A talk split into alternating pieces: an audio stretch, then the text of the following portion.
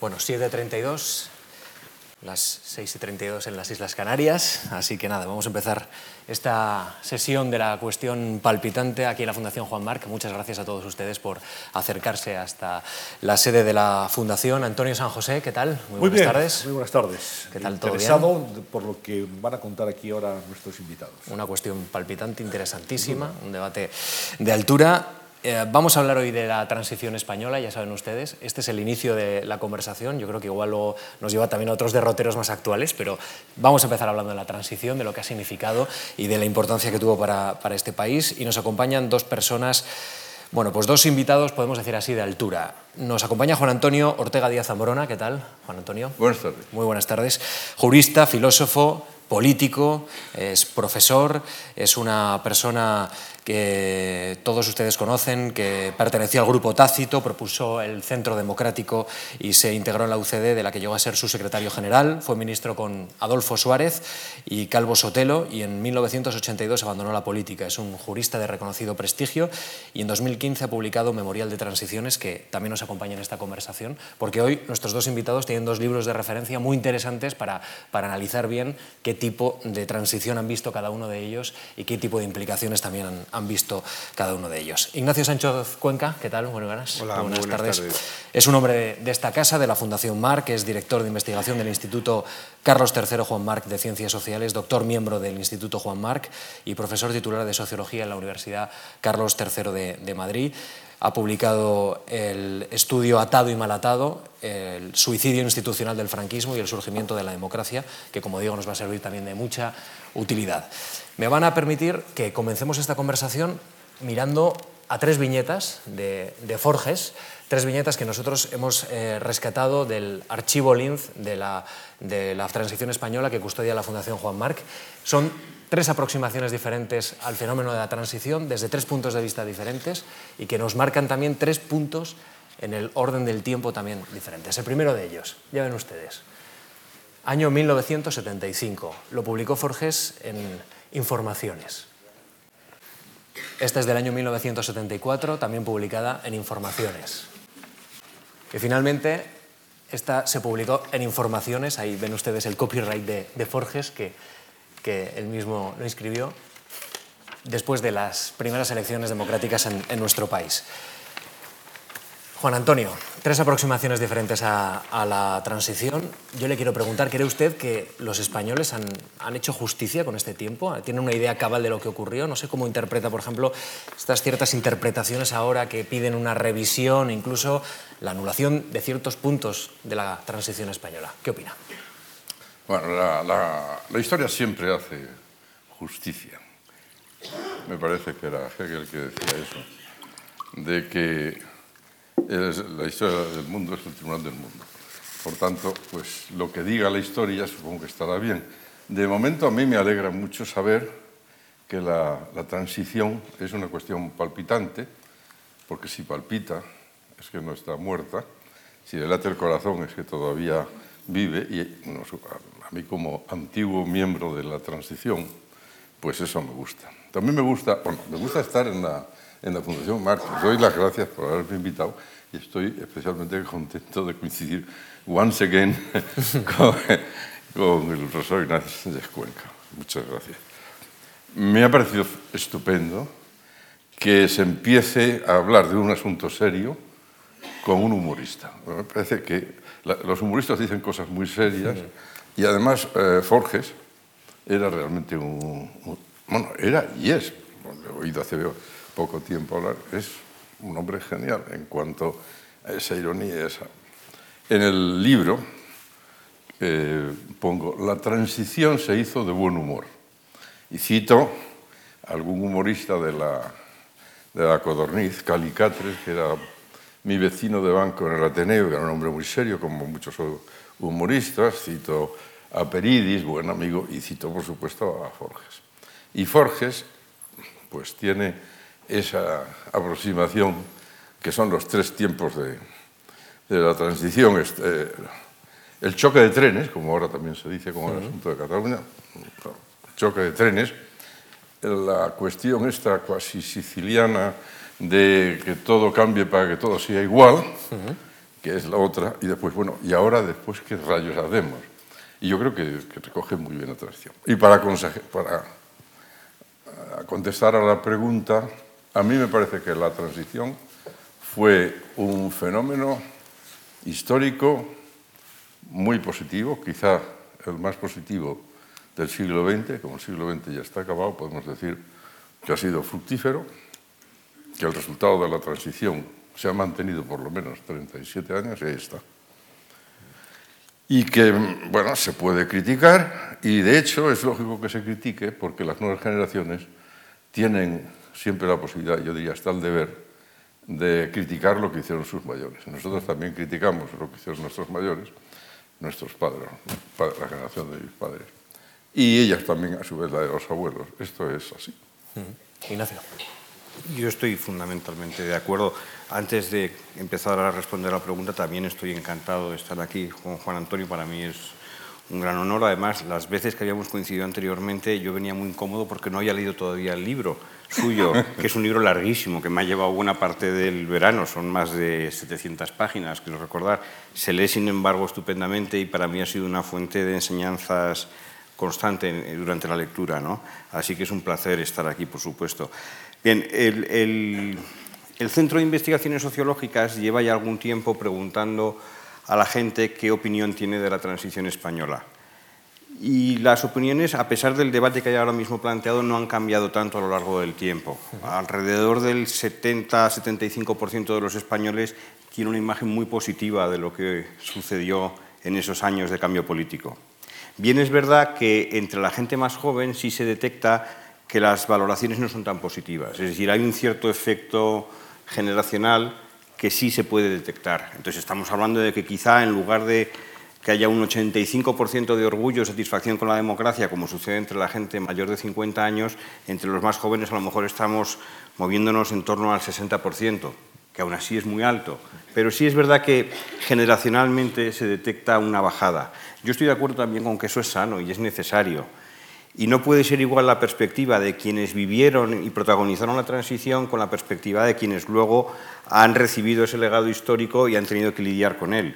Y probablemente nos falte todavía una tercera generación que haga la síntesis entre la primera generación, que tiene una visión a veces demasiado dominada por eh, las vivencias propias, por, por la experiencia íntima de lo que fue aquel cambio político, con la segunda generación que viene después, que es más exigente y que piensa que se podría haber llegado más lejos en algunos asuntos, con una tercera generación que finalmente considere que se puede establecer algún tipo de síntesis entre los dos planteamientos. Entonces, creo que es bueno para el debate público en España y para lo que es eh, nuestra política que vayan surgiendo, eh, no diré revisionista, un enfoque revisionista, pero sí que vayan surgiendo interpretaciones nuevas y todavía queda mucho por decir sobre la transición. Que decía, a pesar de que se ha escrito tanto, sí eh, tengo que decir, y no sé si estará de acuerdo con Antonio, que mucho de lo que se ha escrito es muy repetitivo y es muy parecido entre sí. Entonces, hay muchos ángulos que todavía se pueden abordar que están inexplorados y probablemente pues, a través de esos ángulos inexplorados vayan surgiendo nuevas interpretaciones que enriquezcan nuestra visión de aquel periodo. Pero en conjunto yo creo que tanto la sociedad española como las gentes que han estudiado el proceso con más detenimiento académico, si se quiere decir así, pues tienen una visión francamente positiva porque aquello supuso eh, poner a España por primera vez en mucho tiempo en la misma posición que el resto de países europeos y democracias consolidadas y avanzadas. ¿no? Fue sin duda una obra colectiva, la transición política española. y si echamos la vista atrás, recordarán muy bien el señor Díaz Zambrana cómo había un gran debate en la sociedad entre reforma y ruptura. Había quienes eh, propugnaban una reforma de lo que, del franquismo, en un caminar lento hacia la senda de la democracia, y las fuerzas de izquierda que lo que estaban practicando entonces era un discurso de ruptura, ruptura total y casi una refundación del país. Se apostó por la reforma, pero por una reforma que al final terminó siendo casi una ruptura con el franquismo. Si ahora lo miramos con perspectiva histórica, este país evolucionó muy rápidamente en muy poco tiempo. Y quizás esa es una de las consecuencias más eh, curiosas de la transición política española. Empezamos por reforma y se terminó rompiendo con lo que habían sido 40 años de dictadura. Empezamos, o empezaron, empezaron por continuidad porque en el año 58, como recordarán, yo lo recuerdo muy bien, se promulgó la famosa ley de los principios fundamentales del movimiento, que eran ah, por su propia naturaleza. A mí lo que más me irritaba era que se dijese que es por su propia naturaleza, que eran inalterables. Bueno, son inalterables, pero nunca serían por su propia naturaleza, sino porque había detrás de eso pues, una coacción. Bueno, y permanentes. ¿Eh? Y permanentes. Permanentes, permanentes e, inalterables. por su propia naturaleza, que la continua. Y durante mucho tiempo se estuvo diciendo, ah, después de Franco, ¿qué? Después de Franco, las instituciones. Después de Franco, el movimiento nacional. Eso nos acordamos de ello, ¿verdad? Después estaba la otra, la otra posición, que es lo de la reforma. Eso ya en el año 77. Sí, la reforma empezó a hablar de la reforma y del centro Fraga, que no era tan, tan reformista ni tan centrista, pero sí, la reforma, después la reforma del 76-77, y Adolfo Suárez, en cuyo gobierno yo estuve, y para mí fue un honor y una experiencia grande, Adolfo Suárez empezó con la continuidad y consiguió que el Consejo del Reino le metiese en la famosa terna que le llevó a ser presidente del gobierno porque él era más de la continuidad que otros, como por ejemplo Areita o incluso Fraga. Cuando estuvo ya el presidente del gobierno, siguió todavía con las tesis de la, de la continuidad, pactó con los miembros del Consejo Nacional, llegó a ganar entonces unas elecciones internas, el Marqués de Villaverde, como que él era más del movimiento, incluso que el, yerno de su excelencia. Y cuando ya ha hecho ese pacto, que está preparando la ley para la reforma política, entonces entra la reforma. Y después pacta con la oposición y la reforma se convierte en una ruptura pactada, que es lo que acaba de decir. Y así fue. ¿Eso por qué fue posible? Por muchas cosas, que además les contará, supongo yo, mucho mejor que yo, eh, Ignacio. Mm, pero yo he llegado a la conclusión de que uno de los elementos fundamentales por los que fue posible ese tránsito, continuidad, reforma, ruptura, sin que hubiese excesiva violencia, aunque violencia hubo evidentemente, pero excesiva violencia, fue porque una generación nueva fue tomando poco a poco el protagonismo que ahí la generación del 78, no le gusta el 78, digamos la generación de la transición. ¿Quiénes fueron o quiénes fuimos? Pues nacidos, grosso modo, entre 1930 y 1945. No habíamos hecho la guerra, en el caso mío ni siquiera había nacido en la guerra, y conocíamos muy bien la posguerra. Entonces, esa generación fue impulsando esto de la continuidad. No se tiene en pie, porque esto es absurdo, porque es un islote en el conjunto de la Europa democrática. Lo de la reforma está muy bien como, como método, pero en realidad hay que llegar a unos principios democráticos que rompen con los principios aquellos que eran eh, inmodificables y permanentes y eternos. Esa es mi idea. Ignacio. Yo creo, no obstante, por introducir también algo de desacuerdo, que, que no no encaja el término ruptura pactada. Ruptura pactada es lo que la oposición quería conseguir una vez que vio que no tenía la fuerza suficiente en la calle y en la fábrica para provocar el colapso del régimen franquista.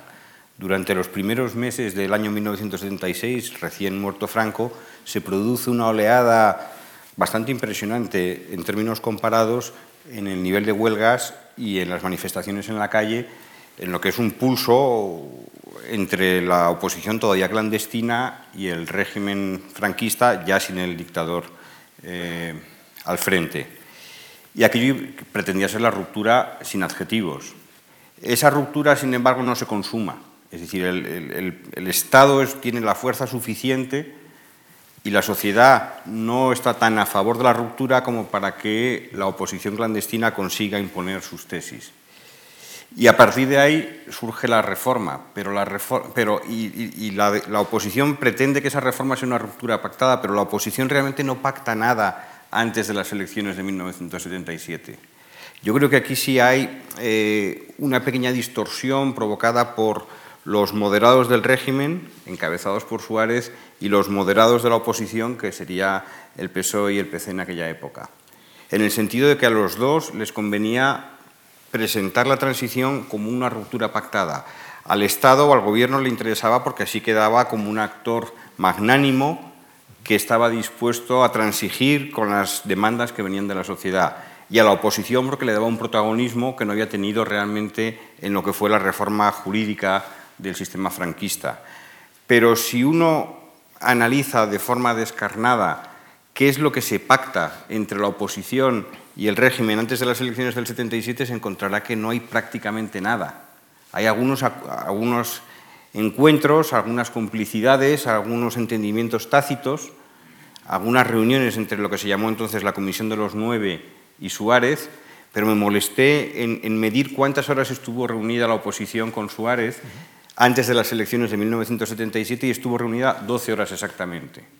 12 horas no es suficiente para producir un cambio político en el país. Había que eh, anular el movimiento nacional, había que cancelar el movimiento nacional, había que aprobar una ley electoral, había que legalizar los sindicatos, había que hacer un montón de cosas. Y en 12 horas todo eso no se puede resolver, como es evidente. ¿no? Entonces yo creo que la oposición trató de presentarlo como ruptura pactada, pero lo que tiene de específico o de característica la, la transición española es que fue una reforma desde dentro y que no hubo nunca ruptura. Y esto es una cosa que ha sucedido muy pocas veces en términos comparados. En Chile con Pinochet pasó algo similar.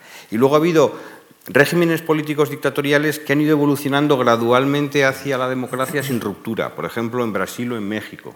Y son transiciones muy largas, pero transiciones bruscas como la que hay en España, quiere decir que entre la muerte de Franco y las elecciones de 1977 no pasan ni dos años, de esos hay muy pocos casos, y muchos menos por reforma interna. Eso es lo que yo creo que le hace... La singularidad, digamos. Yo no estoy en absoluto en desacuerdo. He dicho lo de la reforma, lo de la ruptura pactada, porque después, como tú has señalado, lo han dicho bastante, hay bastantes memorias, de Morodo y otras tantas, sobre todo de la, de la oposición, que he dicho, bueno, realmente eh, eh, hubo un pacto de ruptura, pero efectivamente tienes toda la razón. Eh, el momento más eh, importante del giro es cuando se va a aprobar la ley para la reforma política y las posiciones se dividen en dos. Los que estamos a favor de que en el referéndum se diga que sí, que se aprueba la ley para la reforma política, y los que no se creen en absoluto de la ley para la reforma política, pero tampoco se atreven a decir que no, porque evidentemente era un avance, y entonces se abstienen. Si el resultado hubiese sido otro, pues quizá eh, lo de continuidad, reforma y, ruptura la contaríamos de distinta manera, pero el resultado fue que ganó por goleada la aprobación de la ley para la reforma política. Y la, oposición, pues hizo de la necesidad virtud, se produjo esa comisión de los nueve, en la cual, entre otros opositores al, al régimen de toda la vida, estaba eh, Francisco Fernández Ordóñez, que no deja de tener gracia que eso fuese así, pero así, así fue. ¿Y qué es lo que se pactó? Pues es verdad, no se pactó la ruptura en absoluto. ¿Qué se pactó? Primero, que en la ley electoral la oposición quería básicamente que fuese una ley electoral de carácter proporcional. Fraga, que había sido embajador en Londres y había aprendido lo que pasaba allí en Inglaterra, vino con la manía de, no, distritos pequeños uninominales y a una vuelta, sistema mayoritario. Al final se llegó a la conocida regla DONT, que ahí cuento un poco cómo nace, eso fue un punto en el que estaba de acuerdo. Otro punto, que no había que pactarlo, pero que era seguro que había que, es el de la legalización del Partido Comunista. Bueno, si no se legaliza el Partido Comunista, esto no funciona. Yo estaba convencido de que era así, pero tampoco se sentaron en un momento dado diciendo, bueno, pactamos esto. Y así sucesivamente hay algunos puntos en los que Suárez fue haciendo lo que él sabía que le parecía bien a, la oposición. Y la oposición democrática, básicamente el, el Partido Socialista, pues llegó a la conclusión que era mejor dar la interpretación de que, bueno, que sí, que al final la ruptura se había producido. Porque la ruptura, como pasa tantas veces en España, no sé si ustedes eh, son conscientes de ello o lo han pensado. Aquí de repente se crea una, o una palabra, o un concepto, o una idea cuasi sacramental. Ruptura o no. Y claro, si es que sí, pues tiene que ser ruptura, porque ya hemos dicho que ruptura o, no, o nada, por consiguiente, ruptura, y como la ruptura se ha hecho por, con acuerdo, pues bueno, pues más o menos eso es la idea. El Partido Socialista, pues yo creo que estuvo muy contento de que las cosas funcionasen así, incluso del resultado en las primeras elecciones, porque en las primeras elecciones el Partido Socialista hubiera podido quedar muy disminuido si hubiese levantado el Partido Comunista de España unos resultados espectaculares, pero no fue así. Y ya se consagró y se vio que iba a ser el gobierno del futuro. Se ha hablado mucho eh, en los últimos años de los mitos de la transición. Y Ignacio, por ejemplo, eh, plantea, los políticos de la transición no estaban hechos de una pasta especial, estaban hechos de la misma pasta que, los actuales, lo que pasa es que vivieron unas circunstancias políticas muy concretas, una oportunidad política e histórica muy concreta y, una presión social y la ayuda de medios de comunicación, el favor también de la población para hacer unos cambios, que esto igual ahora mismo pues no nos acordamos, ¿no? cuando eh, bueno, pues hacemos esa comparación entre los políticos de hoy y los políticos de, ayer. Eh, Ignacio, ¿qué otros mitos de la transición crees que deberían ser revisados para tener una visión más ajustada de, lo que fue ese periodo. Bueno, es que yo no creo que haya tantos mitos. O sea, hay algunas, ah, algunas interpretaciones que están más o menos consolidadas que en algunos aspectos resultan discutibles, pero mitos realmente yo no creo que haya más o menos, o sea, tampoco es un proceso tan complejo ni tan secreto como para que hayan podido surgir mitos al respecto mitos surgen cuando desconocemos muchos elementos de un fenómeno, pero cuando los conocemos, está a la vista de todos lo que sucedió, ¿no? Entonces, bueno, yo creo que se puede entrar a matizar algunas cosas. Por ejemplo, yo creo, personalmente, no sé qué pensará Juan Antonio al respecto, que se ha exagerado el papel del consenso en la transición. Creo que el consenso fue una característica muy importante de la fase última de la transición, de la fase segunda de la transición, es decir, cuando se producen las elecciones generales de 1977. Pero una vez que ya se producen las elecciones generales es porque ya había democracia. Y entonces surge el, consenso. Y el consenso surge precisamente por lo que ha señalado Juan Antonio, de que el Partido Socialista obtiene unos buenos resultados, el PC obtiene unos resultados peores de los previstos, la UCD obtiene unos buenos resultados, Alianza Popular obtiene unos peores resultados de los previstos, pero si sumamos a estas cuatro fuerzas políticas, lo que obtenemos es un empate.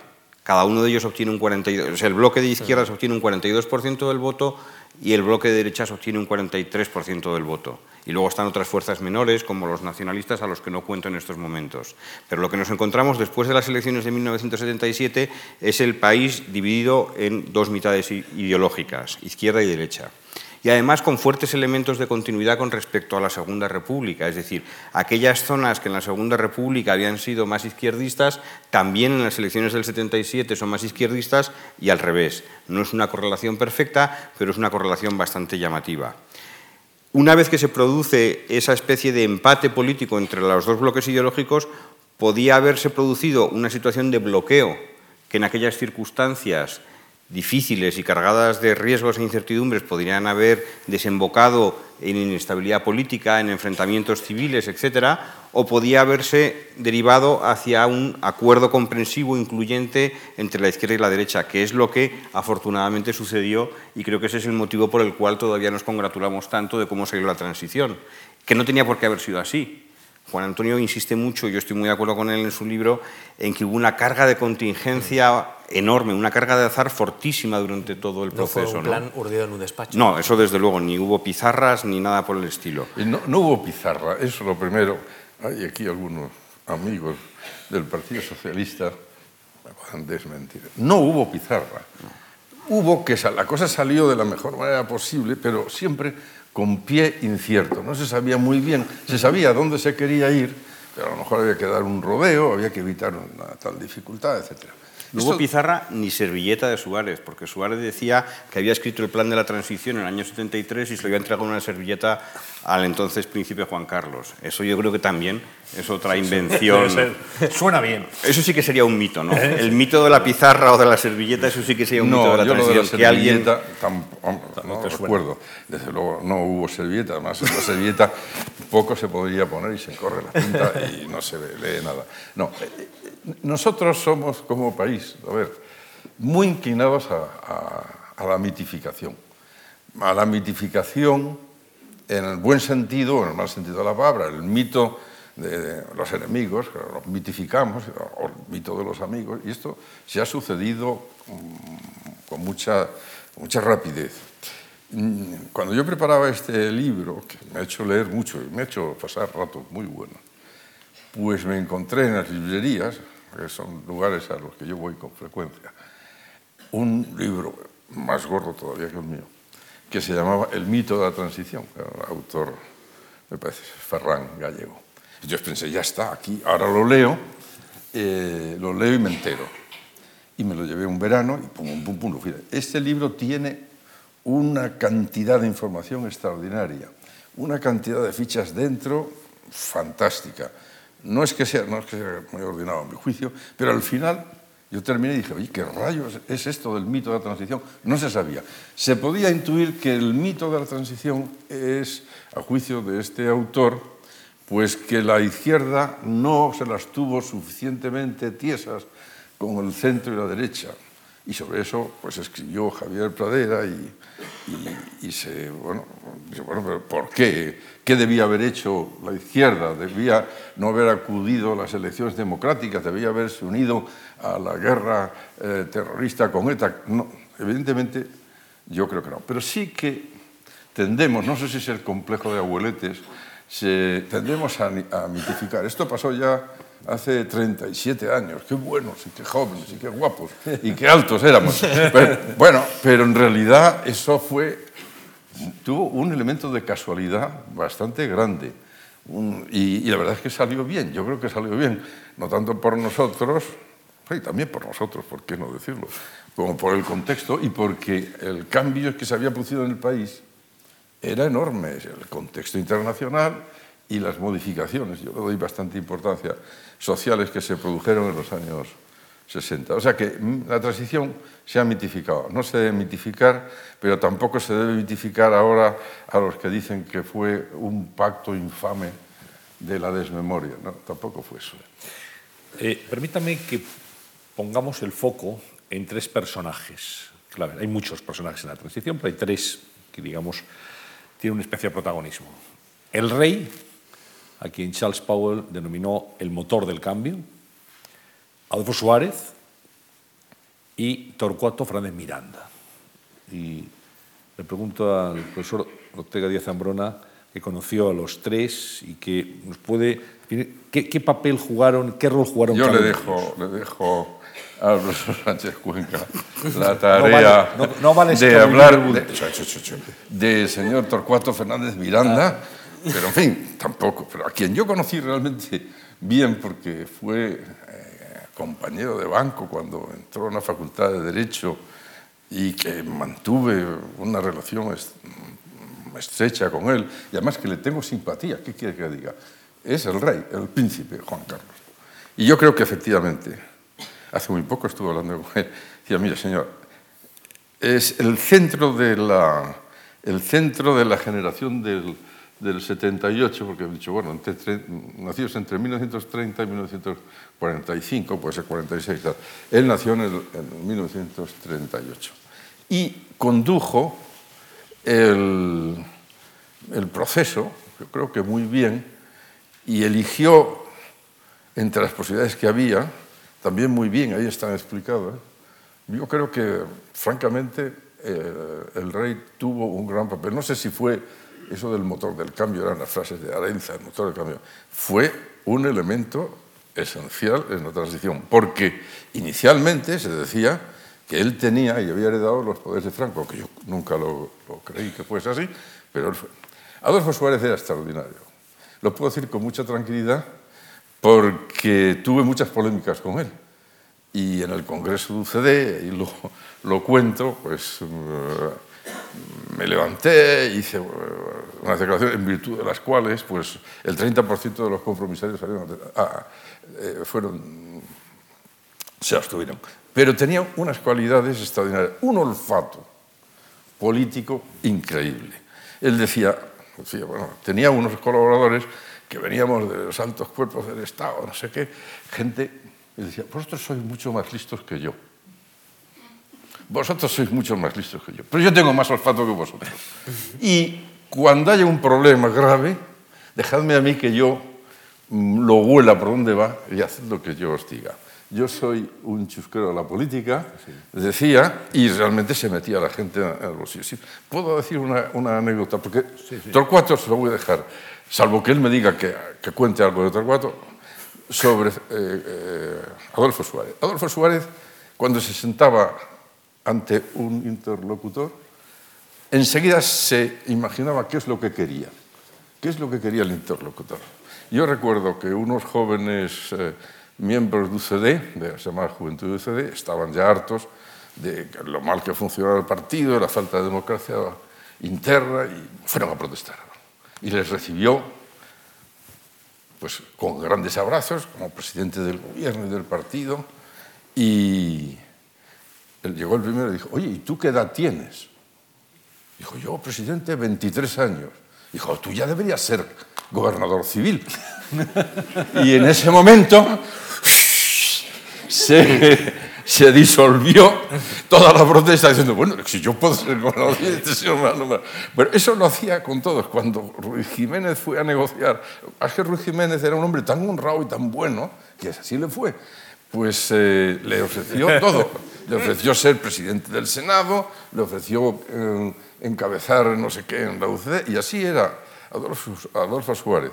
Y yo creo que Adolfo Suárez, mm, una persona distinta a Adolfo Suárez, no lo hubiese conseguido llevar a cabo. Por otra parte, aunque no se me ha preguntado, Adolfo Suárez y Felipe González tienen muchos puntos en común en cuanto ambos fueron grandes eh, encantadores de, de serpientes y los dos le gustaba decir que sí y tal.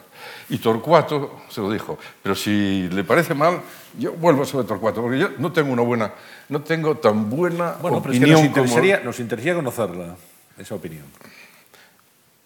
Bueno, pues Torcuato fue secretario general del movimiento. Torcuato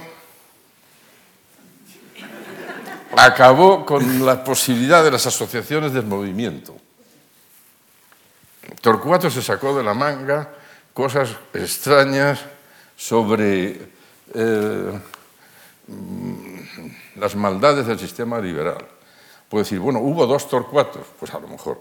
Ahora se dice, Torcuato hizo la ley de la reforma para la reforma política. Torcuato orientó, Torcuato orientó la ley para la reforma política, pero eso se redactó más bien en el Ministerio de Justicia.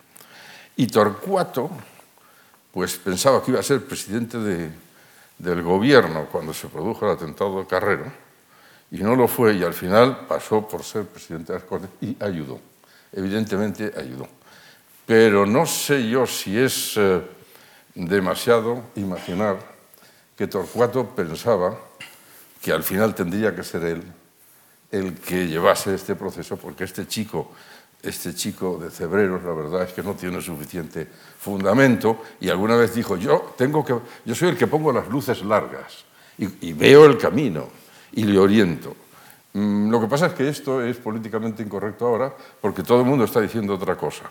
Y yo, eh, pues tampoco hago mucho insistencia. A Torcuato apenas le, le nombro. Me gustaría saber la opinión bueno, yo, claramente estoy en inferioridad de condiciones porque no conocía a ninguno de los tres.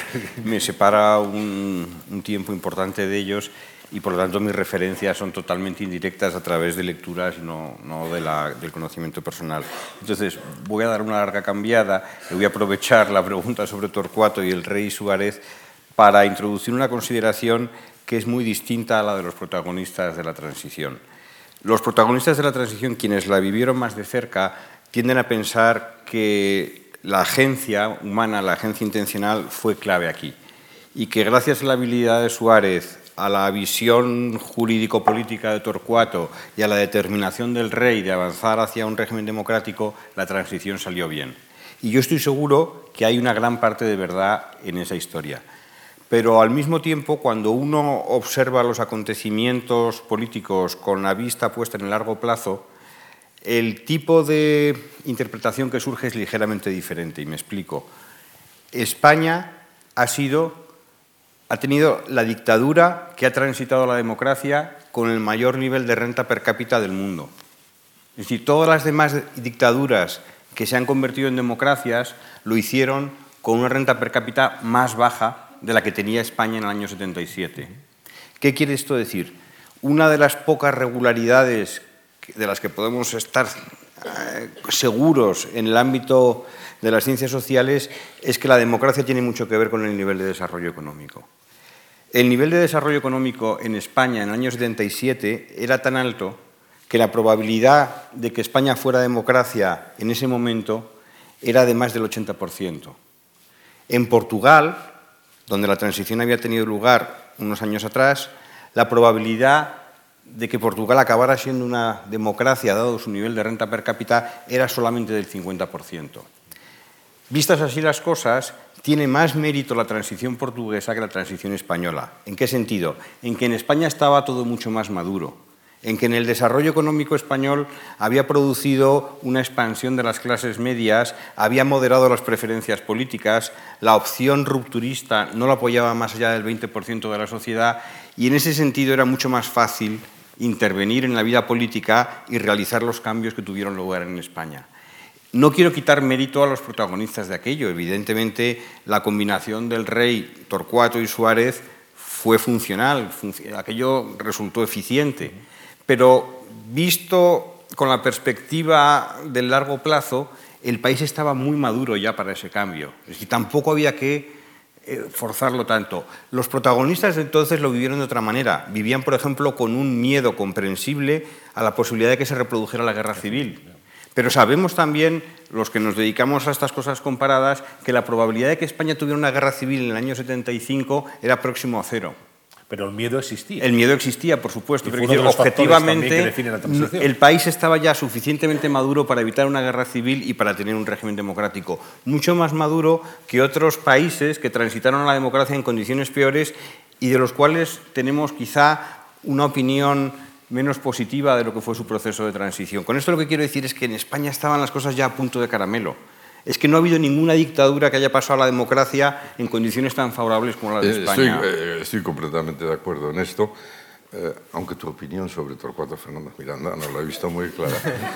Pero estoy completamente de acuerdo porque yo, mismo di una conferencia diciendo esto, es que la renta per cápita que ha empezado a mover eh, Laureano diciendo, si llegamos a los mil dólares de renta per cápita, entonces el desarrollismo fue así, e-, era más fácil, yo estoy completamente de acuerdo. Y Torcuato, me sirvo, ya, voy a decir, el invento de las trampas saduceas. ¿Ustedes se acuerdan?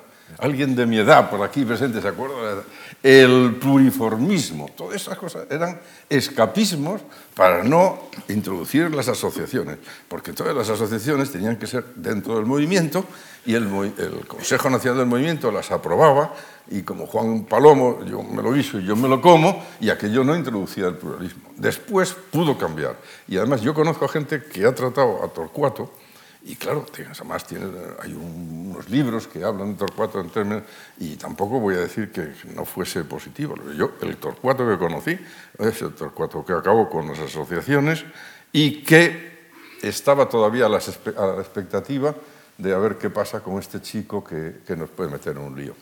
Sobre Torcuato una nota mínima, pero quizá uno de los aspectos eh, menos meritorios de su trayectoria fue el rebote que se pilló cuando Suárez decide legalizar el PC. ¿no? Yo creo que es ahí cuando se produce la ruptura entre Torcuato y Suárez y Torcuato considera que Suárez ha ido demasiado lejos y ha actuado por su cuenta sin pedir permiso. ¿no? Y a partir de ahí empieza ya a deteriorarse la relación entre ellos. Les voy a hacer una, una confesión de quién ha estado en la política. Para muchos políticos, yo creo que también tuve la tentación, lo importante es hacerlo uno. Si lo hago yo, pues fenomenal. Pero si hace el vecino, no me gusta. Entonces, la legalización del Partido Comunista no le gustó a Torcuato porque la hizo secretamente eh, eh, Adolfo Suárez a través de las... y el rey, en conversaciones con, con Ceausescu, a quien conocía. hay, una serie de... Entonces, eso no le gustó porque no lo ha hecho. Fraga dijo en algún momento, eh, no pactaré nunca ni con los comunistas ni con los separatistas, no sé qué. Bueno, los comunistas quizá alguna vez. Fraga presentó a, Carrillo en el siglo XXI, yo estuve allí y estaba feliz, porque esto está muy bien si lo hago yo, pero vamos, si lo hace otro, pues probablemente es insoportable. Y eso le pasó un poco, a todos nos pasa, ¿eh? a todos nos pasa. Esto, pudiéndolo hacer yo de una manera fulgurante y apuntándome tantos, qué bien. Déjenme que les pregunte, hemos hablado de Suárez, de Torcuato, hemos hablado de la ley eh, de reforma política, pero todavía no hemos hablado de la Constitución, que probablemente es la gran obra o gran producto que deja esta, esta transición. Eh, uno de los problemas de nuestra Constitución, y leo en Memorial de Transiciones, es que varios conflictos quedaron pospuestos, dice Juan Antonio, o cerrados, ingeniosos, equívocos, que quedaron sin resolver. Y yo le pregunto si 40 años después es necesario revisar esos ingeniosos equívocos o esas cuestiones que quedaron abiertas porque no se llegó a un consenso y probablemente abordarlo eh, ponía en peligro el consenso lo, lo de los ingeniosos equívocos es una frase barroca que es de Baltasar Gracián. Eh, un ingenioso equívoco es si yo digo que resuelvo un problema, como el profesor Ignacio Sánchez Cuenca, con un texto que, en el que yo leo A y él lee B, y estamos los dos conformes en el texto, pero él tiene una idea completamente distinta a la mía. Muchos de estos equívocos se produjeron. En, los grandes consensos de la, de la Constitución quizá no. En el consenso de la forma de gobierno, no en el consenso religioso, pues tampoco. Pero en el famoso consenso de las autonomías, y ahora lo estamos pagando, ahora estamos pagando, eh, pues sí que se produjo, porque claro, eh, nosotros en el Ministerio de Justicia habíamos propugnado que hubiese tres listas, competencias de las autonomías, competencias del Estado y competencias que se podían transferir. Eso fue imposible y se hicieron solamente dos listas, que eran el artículo 148 y, 149. Y cuando se empezaron a hacer los estatutos, pues se decía, mm, tal materia es competencia del Estado sin perjuicio de que sea competencia de la comunidad autónoma. Y el Estatuto decía, es competencia de la comunidad autónoma sin perjuicio de que sea competencia del Estado. Con lo cual, hubo una gran sobrecarga del Tribunal Constitucional que en toda esta época yo creo que funcionó muy bien porque no se sabía, era un ingenioso equívoco. Lo hubo con la palabra nacionalidad. ¿Qué significa nacionalidad? Había regiones y nacionalidades. ¿Qué quiere decir nacionalidad? Son naciones, son otra cosa. Y, y realmente, pues con las prisas que hubo, pues probablemente no se, no se pudo sacar de otra manera pero ahí han quedado muchos cabos sueltos y ahora con el acontecimiento este en Cataluña y lo que pueda venir, pues ahí se ve que ahí pues podía haberse hecho mejor. De todas maneras, el artículo segundo de la Constitución dice clarísimamente que España es una indisoluble, la unidad indisoluble de la patria común de los españoles, etc. Pero, bueno, ahí está. Gracias. Bien, sobre la Constitución, el problema no es que se hiciera la transición, o, sea, yo creo que el, asunto de la Constitución es bastante independiente del asunto de la transición. Y preguntabas si debemos ahora corregir algunos de los equívocos o ambigüedades que contiene aquel texto. Y la respuesta evidentemente es sí en la medida en que detectemos que hay disfuncionalidades, que hay juegos institucionales que no funcionan adecuadamente. El problema es que la Constitución española es una de las que tiene un procedimiento de enmienda más rígido del mundo. Está en las posiciones de cabeza en los índices de rigidez constitucional. La constitución más rígida que hay es la estadounidense, entre las democracias, y la española también es muy rígida. Eso es lógico, porque normalmente en los territorios eh, federados las constituciones son más rígidas, porque hay mayores tensiones centrífugas y para evitar la ruptura del Estado se buscan cláusulas que dificultan la reforma.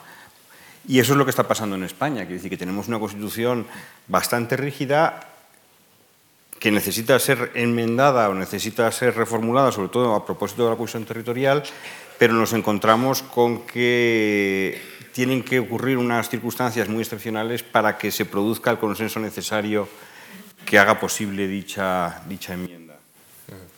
Hemos pasado casi de puntillas por el modelo autonómico, ha habido un apunte, y visto con perspectiva, no fue un error aquí del café para todos, que propugnaba el ministro Clavero Arevalo, es decir, ¿había que mm, convertir a todas y cada una de las regiones de España en comunidades autónomas?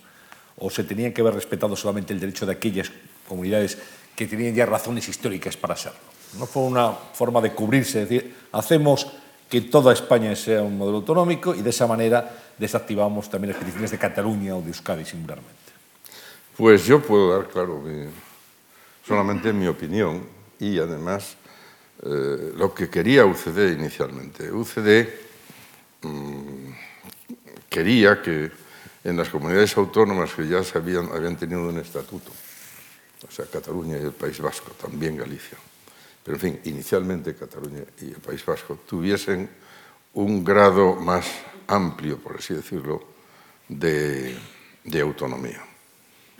Las dos primeras fueron Cataluña y el País Vasco, y entonces se se fue a abordar el asunto del Estatuto Gallego. En el Estatuto Gallego mm, tengo las caras de las personas que, intervinieron, tengo los papeles que redactaron. Pensábamos decir, bueno, un escaloncito, tal, de ninguna manera. Es exactamente lo mismo. Bueno, vale, pues Galicia, País Vasco, Cataluña. Pero vino Andalucía. Y Andalucía con el profesor Clavero, pues eh, tenía sus ideas. Hicimos un malhadado referéndum, que es el referéndum del estatuto, en el que se dijo que bastaba con que una provincia no tuviese mayoría para que el estatuto no, no, fuese aprobado. Y efectivamente hubo una, una, provincia que fue Almería, pero es igual, ah, es igual, pues si la mayor parte estamos ahí, pues esto va. Y fue por el digo, 151. Con lo cual, pues teníamos Cataluña, País Vasco, Galicia y Andalucía. yo no voy a decir a partir de ahí, porque ahora se dice mucho eso de a partir de ahí y no me gusta. Pero desde que se aprueban esos estatutos, empieza un proceso de, oiga, ¿y yo por qué voy a ser menos? Yo que procedo de esas Extremaduras, ¿por qué los extremeños vamos a ser menos? ¿Y por qué los murcianos? ¿Y por qué los de Santander, que ahora son los cántabros? ¿Y por qué? Pum, pum, pum. ¿Y por qué? Y al final resultó el, café para todos. El café para todos, mm, tomado en serio, no es una buena, no es una buena fórmula. Pero este es uno de los asuntos que tendremos que solucionar cuando se, está planteando la independencia de Cataluña. Y yo sé que no es, que no es popular, pues esto que se han querido, oye, pues que se vayan. No, no, no, vamos a ver. Eh, tienen lenguas diferentes, tienen unas competencias distintas, tienen, son diferentes. Yo creo, para contestar, ¿fue un error? Pues pienso que sí. El sistema de las preautonomías que estableció eh, Manuel Clavero, pues yo lo critiqué eh, mucho, pero no me sirvió de nada. Hice una conferencia en el siglo XXI sobre eso, pero no me valió de nada. es, una idea, es una opinión que fue minoritaria, y que ya se verá si a la larga resulta o no. Yo no tengo ni siquiera opinión, porque es muy difícil para mí, no soy experto en sistema autonómico, es muy difícil para mí hacer un juicio tajante al respecto. Solamente un par de apuntes, por si a alguien le sirven para formar su propia opinión, ya que yo no la tengo. El número de autonomías no es tan elevado. Es decir, que haya 17 frente a 5 o 4 no es tan importante, creo. De hecho, hay muchas federaciones que funcionan con un número mayor de entidades. El problema es si encontramos un entramado institucional que permita la cooperación entre las unidades que se crean. Y yo creo que lo que falla en España no es el número de unidades que hay, sino más bien ese entramado institucional que no permite que se establezcan equilibrios entre las partes y que haya lo que los federalistas llaman la lealtad federal, la lealtad de las partes hacia el todo, ¿no? ¿Hubiera sido muy distinto si no se hubiera procedido al café para todos? Pues es difícil responder porque es una pregunta contrafáctica, es algo que no ha sucedido. Pero si contemplamos la historia de los dos últimos siglos de España, resulta difícil pensar que se hubiera resuelto el problema territorial si no hubiera habido café para todos, puesto que el problema territorial se arrastraba desde mucho antes y se han ensayado distintas fórmulas y ninguna ha funcionado a plena satisfacción. Por lo tanto, a lo mejor eh, la clave no está en el café para todos frente a distinguir a Cataluña y País Vasco, quizá con Galicia del resto. Quizá la clave no esté ahí, sino en encontrar las reglas que permitan el buen funcionamiento entre las partes y el, el Estado central. ¿no? Aquí se ha hablado de la generación del 78 y entiendo por lo que se ha dicho en esta mesa de diálogo que hay muchas tareas para la actual generación de, de políticos. Fíjense, plantear algunos cabos sueltos de la Constitución nada más y nada menos si hay que tocarlos o no. ¿Cómo ve esta mesa de diálogo a la generación actual de, de políticos, la que se va a enfrentar en las urnas el, el 20D en apenas un mes? Juan Antonio. Me toca. Claro, es que yo ahí tampoco... Yo lo que sí sé es que nosotros estamos eh, amortizados y más para allá que para acá. Eso está, claro.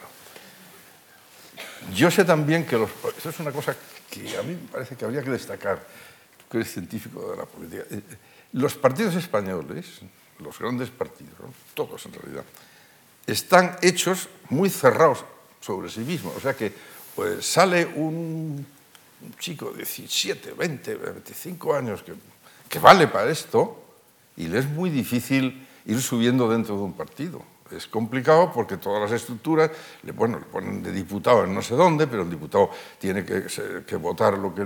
Tiene muy poca posibilidad, son muy poco eh, permeables a, la carrera política dentro del partido. Ya se ha pasado en España que, bueno, pues que, salvo el caso del Partido Socialista, que tiene un joven candidato, que es Pedro Sánchez, los otros jóvenes que están ahí, eh, sea Alberto Garzón en Izquierda Unida, sea Albert Rivera, sea Pablo Iglesias, son jóvenes que yo creo que valen, valen para, tienen el, yo lo alguna vez, tienen el gusanillo de la política dentro y se abrirán paso de una manera o de otra. Pero no lo pueden hacer dentro de los partidos y tiene mucho mérito el que lo hagan por fuera, porque la ley electoral castiga mucho a los que van por libre y mm, las elecciones próximas del 20 pues, ah, van a ser cuatro partidos. ¿Van a ser cuatro partidos? Bueno, sí, pero el primero, el que sea el primero, va a tener un, una prima, el segundo va a tener una prima un poco menor, el tercero va a estar un poco castigado y el cuarto va a estar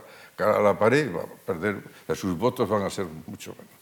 Eh, la nueva generación lo que tiene que hacer es, creo yo, ¿eh?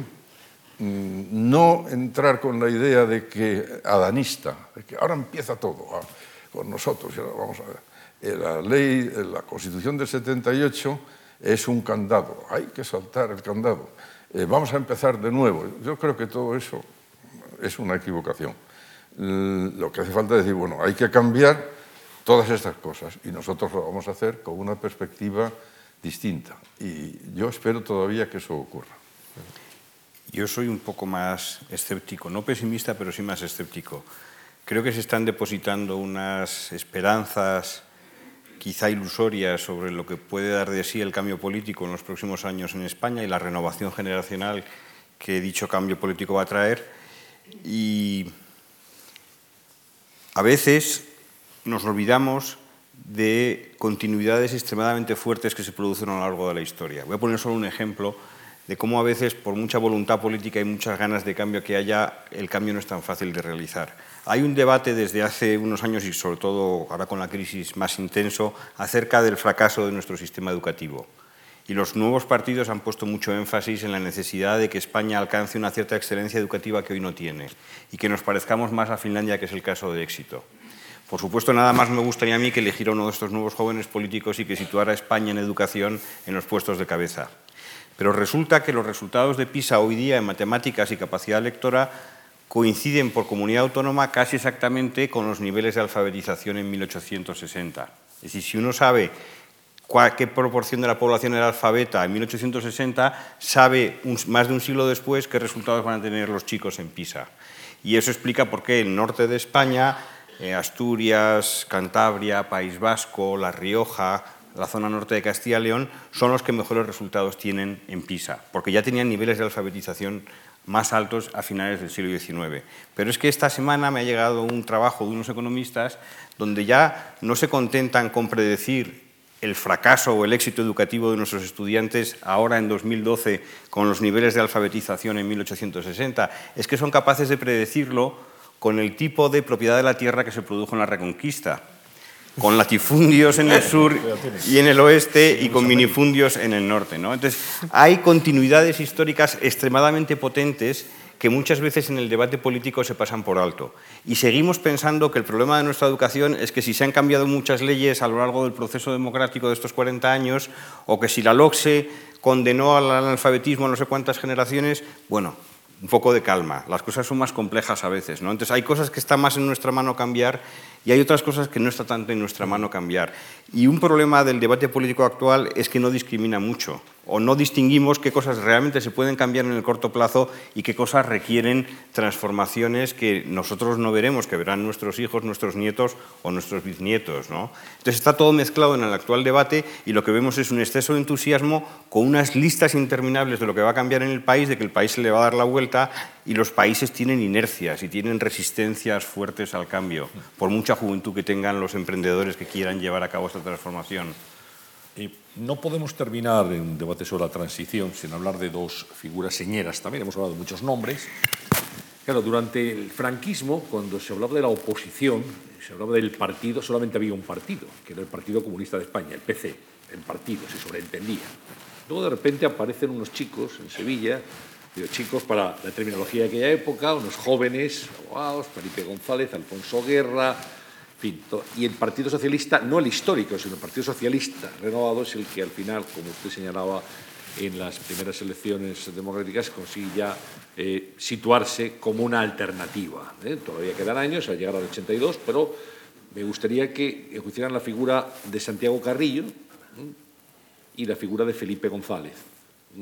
El PC de Carrillo, el eurocomunismo y Estado que el libro que describe y que intenta modernizar el Partido Comunista tradicional, y Felipe González, que hoy se recuerda como la modernidad, como la llegada del 82, que fue el partido que abrió este país a Europa y que pudo continuar la senda que habían iniciado ustedes desde la UCD.